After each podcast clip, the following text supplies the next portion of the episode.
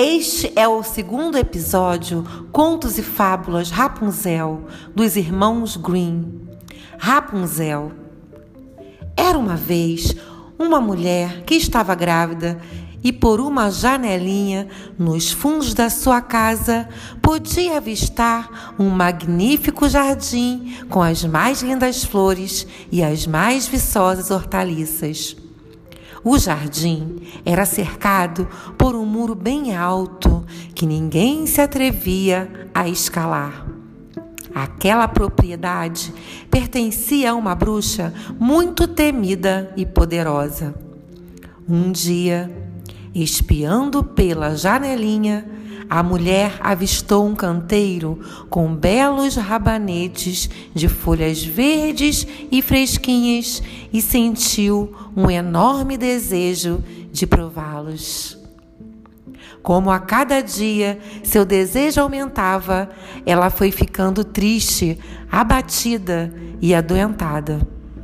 A mulher, então, comentou com o marido se eu não comer um rabanete do jardim da bruxa, vou morrer de tanta vontade.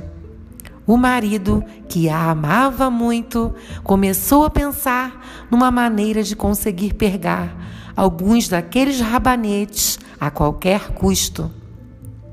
Ao anoitecer, ele pulou para o quintal vizinho, arrancou um punhado de rabanetes e levou para a mulher, que preparou uma bela salada.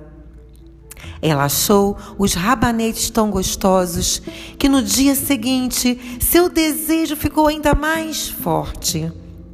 Para sossegá-la, o marido prometeu que iria buscar mais um pouco. Quando a noite chegou, o homem pulou novamente o muro, mas levou um tremendo susto, porque em pé, diante dele, estava a bruxa. Ele tentou se explicar. Desculpe, minha senhora. Só fiz isso porque minha mulher está grávida e com uma enorme vontade de provar os seus rabanetes. Se é assim, deixo você levar quantos rabanetes quiser mas com uma condição: irá me dar seu filho quando nascer. Cuidarei dele como se fosse meu, e nada lhe faltará, concluiu a bruxa. O homem estava tão apavorado que concordou com a bruxa. Pouco tempo depois, a mulher deu à luz a uma menina então a bruxa apareceu, deu à criança o nome de Rapunzel e a levou embora. Rapunzel cresceu e se tornou uma linda garotinha. Quando fez 12 anos, a bruxa a trancou no alto de uma torre, no meio de uma floresta. Na torre não havia escada, nem porta, apenas uma janelinha. Quando a velha bruxa desejava entrar, ficava embaixo da janela e gritava: Rapunzel, Rapunzel, jogue suas tranças.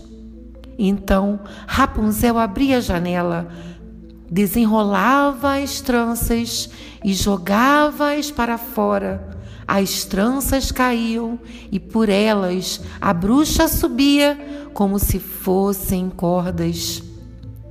Alguns anos depois, o filho do rei estava cavalgando pela floresta e, passando perto da torre, ouviu um canto maravilhoso. Era Rapunzel que cantava para espantar a solidão. O príncipe procurou uma porta para subir ao alto da torre, mas não encontrou e acabou desistindo. Só que o príncipe não conseguia esquecer aquele canto e todos os dias voltava à floresta para ouvi-lo.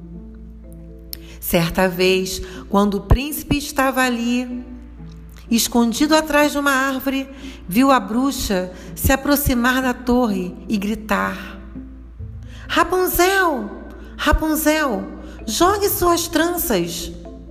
Vendo a bruxa subir pelas tranças, ele pensou: Então é essa escada que me levará à dona de tão encantadora voz. No dia seguinte, quando escureceu, o príncipe se aproximou da torre e parou embaixo da janela.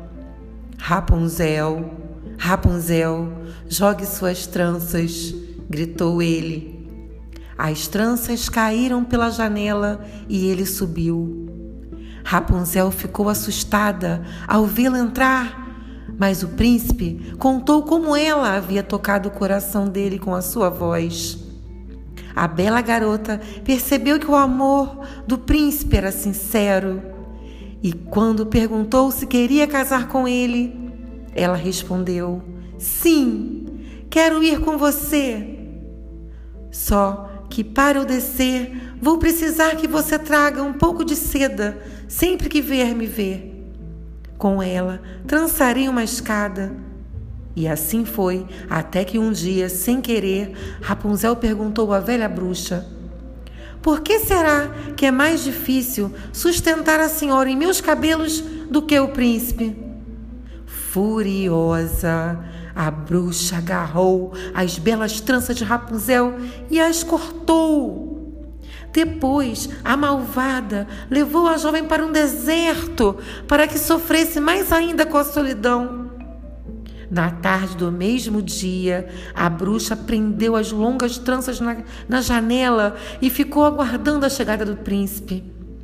Quando o jovem chamou por Rapunzel, a bruxa deixou as tranças caírem e ficou esperando. Ao entrar, o pobre rapaz não encontrou sua querida Rapunzel, mas sim a terrível bruxa. Ahá! Você veio buscar sua amada?